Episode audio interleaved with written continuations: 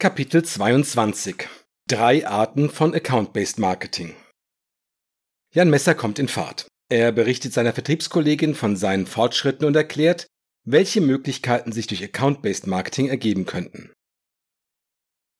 Den Rest des Vormittags nutze ich, um mehr über Account-Based Marketing zu lernen.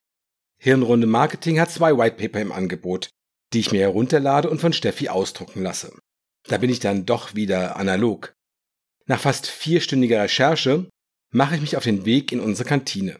Die ist bestenfalls zweitklassig, aber heute geht es mir nicht um den Mittagstisch, sondern darum, den Vertrieb für meine Marketingpläne zu gewinnen. Nachdem mir unser Kantinenchef lieblos eine große Portion Nudeln mit einem riesigen Berg Parmesan über den Tresen geschoben hat, setze ich mich zu Martina, die bereits an einem Ecktisch sitzt. Sie trägt ein dunkelblaues Businesskostüm und eine rosafarbene Bluse, die sie scheinbar bewusst mit ihrem Lippenstift abgestimmt hat. Schick wie immer, meine Liebe. Hast du den Vormittag gut überstanden? Martina nickt, greift sich ihr Glas und trinkt einen großen Schluck O-Saft. War okay. Ich hatte gedacht, ich hätte den Vormittag, um ein paar Sachen abzuarbeiten. Dann saß ich doch fast nur in Meetings. Du kennst das ja. Fleischer war übrigens bei einem Meeting dabei. Der brennt sowas für seinen Vorteil digital. Ein wahrer Jungbrunnen für den Kapitän. Ich ziehe mein Jackett aus und setze mich ihr gegenüber. Ja, bei all den Meetings kommt man kaum zum Arbeiten. Wie schlägt sich die Kombüse bei dir heute? Ach, naja, so wie immer eigentlich. Die gute alte Fertigmischung fasst Martina es emotionslos zusammen. Tja, geschmacklich bewegen sich die meisten noch auf dem Niveau der Unimensa. Strickpullover sind kulinarisch leicht zufriedenzustellen. Ja, hier werden wir wirklich nicht verwöhnt. Wenn man sieht, wie Fleischer an der Kantine spart, bekommt man noch gleich noch mehr Lust, sich für den Umsatz den Allerwertesten aufzureiben. Sage ich etwas zu laut, während Produktionschef Unger vorbeiläuft. Hoffen wir mal, dass er bei all den Digitalprojekten nicht so kleinlich ist. Meine Budgetwünsche wachsen rasant. Da sagst du was. Ihr seid auf einem guten Weg im Marketing, ist mein Eindruck. So, wie du das erzählt hast, klingt es, als würden wir mit Inbound-Marketing künftig deutlich mehr Leads gewinnen. Das habe ich gestern auch zu Bering gesagt. Der war vorsichtiger. Vor fünf Jahren wäre das vielleicht so gewesen. Inzwischen weht leider ein härterer Wind im Inbound-Marketing-Land. So hat er das formuliert, als ich mit ihm in den Redmond Club gefahren bin. Er sagte stattdessen, dass Inbound-Marketing für uns nur eine, wenn auch eine sehr wichtige Komponente sei. Deswegen wollte ich mich heute mit dir treffen. Na, ich bin gespannt. Schieß los, Jan. Ich fange mal so an. Herr Fleischer und du, ihr wünscht euch doch schon seit längerem größere Kunden, richtig? Oh, das würde unserem Renommee gut tun, keine Frage. Außerdem fällt die Marge meist höher aus, weil große Kunden mehr Lizenzen brauchen. Unser Aufwand steigt ja nicht im gleichen Maße. Verstehe. Der Punkt ist, Inbound Marketing scheint nicht unbedingt die beste Strategie zu sein, um gezielt größere Kunden zu gewinnen. Zum einen sind die Entscheider in Großunternehmen stärker umworben. Die Anbieter kontaktieren sie noch mehr, auch weil diese Kundengruppe stärker gewohnt ist, sich von außen inspirieren zu lassen. Zumal unsere Mitbewerber möglicherweise starke Vertriebsmannschaften haben und ebenfalls auf Inbound Marketing setzen. Wenn nicht jetzt, dann bald. Zum anderen verlassen große Unternehmen sich stärker auf Branchenexperten. Banken setzen zum Beispiel gerne auf spezialisierte Dienstleister und Produktanbieter, damit ihre Bankenspezifika abgedeckt bzw. gut verstanden werden. Und drittens sind die Entscheidungsgremien bei Großkunden größer. Da sind mehr Leute involviert. Mit diesem digitalen Marketingansatz allein kommen wir bei unseren Lieblingskunden also nicht so leicht auf die Shortlist. Ich schätze, jetzt kommt dieses Account-Based Marketing ins Spiel. Bingo, Martina. Ich habe mich heute Vormittag sehr intensiv eingelesen. Es gibt offenbar drei Grundformen von Account-Based Marketing, kurz ABM. Die Einteilung stammt von Hirnrunde und die berufen sich auf ein Unternehmen namens ITSMA. Das sind Marktanalysten, die die erste ABM-Definition geliefert haben. Äh, gilt die nicht mehr, fragt Martina. Im gewissen Sinne schon. Es ist allerdings nur noch der erste von drei Ansätzen. ITSMA definierte, dass im ABM jedes Unternehmen ein Markt für sich selbst ist. In diesem Fall zieht ein Marketingplan genau auf ein einziges Unternehmen. Dieser 1 zu 1 Ansatz wird, äh, warte, ich habe mir ein paar Stichworte gemacht, als strategisches ABM bezeichnet. Marketing für jeden einzelnen Zielkunden klingt ehrlich gesagt ziemlich utopisch, Jan. Das habe ich auch gedacht, aber warte, Martina. Die Idee ist folgende. Es gibt Konzerne, deren Umsatz größer ist als das Bruttosozialprodukt mancher Staaten. Diese Organisationen sind hochkomplex, weil sie in mehreren Branchen unterwegs sind. Dutzende Standorte auf der ganzen Welt haben, viele Hierarchiestufen aufweisen und so weiter. Da können wir anders als bei einem Mittelständler nicht mit dem Produktionsleiter oder dem Geschäftsführer sprechen und der Rest ergibt sich. Ja, richtig. In solchen Firmen gibt es komplexe Beschaffungsprozesse und 10 bis 20 Mitglieder im Buying Center. Davon predigt immer der Stangenberger, der Key Accounter, du erinnerst dich. Ja, das stand auch in dem White Paper, das ich vorhin gelesen habe. Den strategischen Ansatz verwenden vor allem Technologieanbieter und Beratungsunternehmen. Beide Gruppen verkaufen ihre Produkte weltweit an Top-Konzerne. Denk nur an die Bedeutung des Staats für große Consulting-Firmen.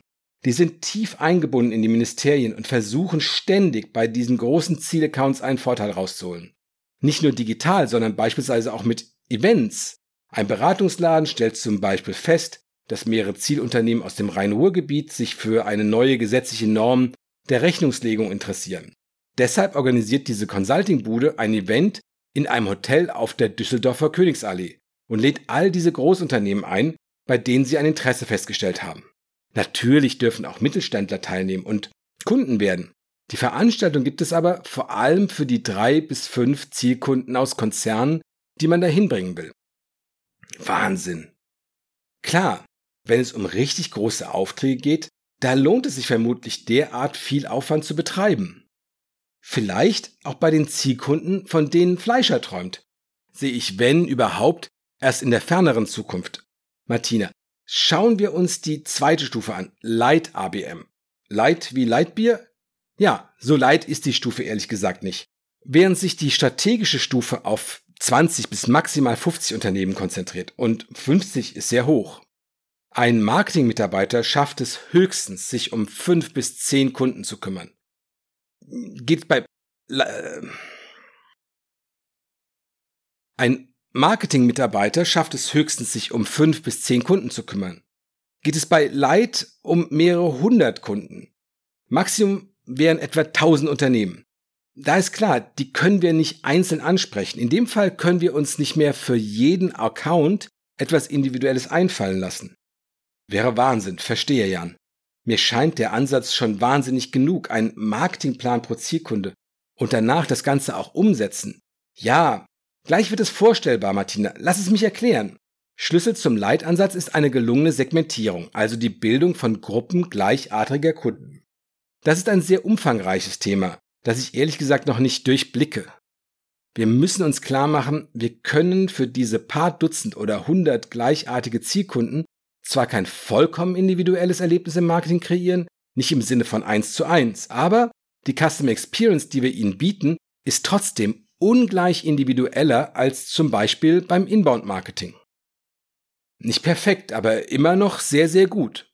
Richtig, Martina. Dieses Erlebnis hängt jedoch weniger an Kriterien wie Branche, Unternehmensgröße etc. Stattdessen müssen wir uns bei der Segmentierung, jetzt wird es komplizierter, am Nutzen orientieren, den die Anwender aus den Alkohollösungen ziehen. Der kann an anderen Softwarelösungen, aktuellen Investitionsplänen der Unternehmen oder weiteren Kriterien hängen, die nicht so klar sind. Nur dann erreichen wir dieses, diesen Aha-Effekt, dass jetzt habe ich glatt was von diesen Alkoholleuten gelernt. Der potenzielle Kunde fühlt sich verstanden und baut Vertrauen auf. Eigentlich sind wir wieder bei Lead-Generierung, oder Jan? Ja, aber Ab der Leitstufe erinnert vieles an die Mechanismen des Inbound-Marketings. Strategisches ABM ist näher am Vertrieb und an klassischem Marketing. Da geht man so weit, dass man einen Besuch auf der Webseite registriert und dem Verantwortlichen beim Zielaccount am nächsten Tag einen Brief schickt. Weil er genau in dem Moment offen für das Thema ist. Eine Woche früher oder später wäre unser Mailing vermutlich in der Ablage P gelandet. Aber bei Light und später bei Programmatic ABM geht es immer darum, Segmente zu bilden, diese Kundengruppen gemeinsam zu bearbeiten und allen ein möglichst gutes Erlebnis zu verschaffen. Da diese Unternehmen nicht unbedingt Bestandskunden sind, läuft es doch häufig auf Lead-Generierung hinaus. Zumindest für einen Laden wie Alcor. Wir können einen Kunden nicht immer wieder neue Leistungen verkaufen. Klar, wer BDE Plus hat, könnte auch MDE Plus kaufen, aber eine Beratung kann mit ihren Bestandskunden immer wieder Projekte durchführen. Programmatic ABM ist dann, ist nur eine höhere Skalierung. Da segmentiert man grob und ist wieder bei Kriterien wie Branche oder Größe. Verstehe. Drei Stufen, am spannendsten für uns ist wohl die goldene Mitte. Sehe ich genauso, Martina. Wir reden hier nicht vom Mittelmaß. Die goldene Mitte ist für uns der wirtschaftlich sinnvollste Ansatz. Vor allem liegt da großes Potenzial, um die Wettbewerber auf Abstand zu halten. Martina ist mit ihrem Essen fertig. Sie wirft kurz einen Blick auf ihr Smartphone und wendet sich wieder mir zu. Weißt du, es freut mich, wie du dich reinkniest, Jan. Das wird, so opportunistisch bin ich, hoffentlich auch mir und meinen Leuten helfen. Aber warum wolltest du mit mir darüber sprechen? Wäre der Kapitän nicht die bessere Anlaufstelle? Jein, den muss ich zu gegebener Zeit an Bord holen. Die Sache ist, dass ABM kein reines Marketing-Ding ist. Der Ansatz ist nur erfolgreich, wenn sich der Vertrieb beteiligt. Genau deswegen wollte ich erst mit dir reden. Wir müssen in dieser Sache an einem Strang ziehen, wenn wir die dicken Fische an Land ziehen wollen. Wie bei Moby Dick. Da konzentriert sich das ganze Schiff auf diesen einen Wal. Genauso brauchen wir bei ABM die ganze Mannschaft aus Vertrieb und Marketing. Wie meinst du das genau? Der Grundgedanke ist simpel, Martina. ABM-Programme sind irre umfangreich. Dutzende kleine und große Räder greifen ineinander. Das bedeutet, dass Abstimmung das A und O ist. Stell dir vor, wir wollen einem Bestandskunden ein weiteres System verkaufen. Dieser Bestandskunde würde, Stand heute, von einem Key-Accounter bearbeitet. Mit ABM wären auch meine Leute damit beschäftigt, diesem Kunden unsere Software schmackhaft zu machen. Wenn wir uns nicht absprechen, arbeiten wir aneinander vorbei. Das führt im schlimmsten Fall dazu, dass wir den Kunden vergraulen, weil er vom Marketing das eine und vom Vertrieb das andere hört. Verstehe. Wie willst du das verhindern? Ich habe vorhin einen Blogbeitrag gelesen. Die erfolgreichen ABM-Anwender gründen zu Beginn ihres Programms ein ABM-Team mit Mitarbeitern aus Marketing und Sales. Die einzelnen Aufgaben werden klar verteilt. Diese Teams treffen sich regelmäßig, wobei es verschiedene Meetingarten. Martina rollt mit ihren Augen und macht ein verzweifeltes Gesicht. Oje, oh verschon mich. Bitte nicht noch mehr Meetings. Ich muss schmunzeln. Ja, Martina, ich weiß. Aber in dem Fall ist das alternativlos. Du musst bedenken, das ABM-Team erarbeitet nicht nur gemeinsam eine Strategie, sondern setzt diese später auch zusammen um. Es braucht einfach einen passenden Rahmen für die Kommunikation. Hm. Herrn, ich lasse mir das durch den Kopf gehen. Vom Prinzip her klingt das alles spannend, keine Frage. Ich könnte mir vorstellen, dass mein Team sich beteiligt. Schließlich wollen wir alle das Gleiche, mehr Umsatz. Am besten sprichst du erstmal mit dem Kapitän. Klar, noch ist nicht spruchreif. Ich werde mir diesen Inbound- und ABM-Kram in den nächsten Wochen genauer anschauen, damit es eine runde Sache wird. Martina steht langsam auf und packt ihr Smartphone in ihre Tasche. Das ist doch ein ordentliches Schlusswort, Jan. Ich muss jetzt wieder an die Arbeit. Gibt einiges zu erledigen. Ob du glaubst oder nicht, ich hab gleich ein Meeting.